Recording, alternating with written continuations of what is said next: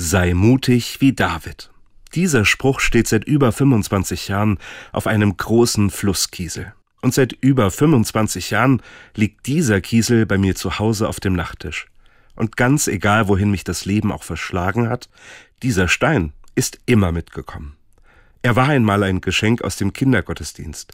Damals, als ich selbst noch klein war, und ich habe damals nicht schlecht gestaunt, als die Pfarrfrau erzählt hat, dass der kleine Hirte David mit so einem Stein den großen Riesen Goliath besiegt haben soll.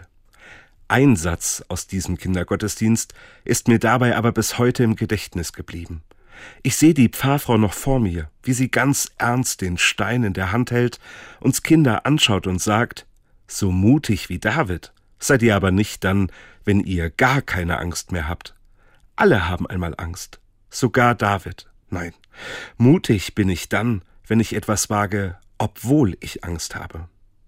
Seit über 25 Jahren liegt diese Erinnerung nun auf meinem Nachttisch. Und ganz egal, wohin mich mein Leben auch verschlagen hat, dieser Stein, der hat seinen festen Platz darin.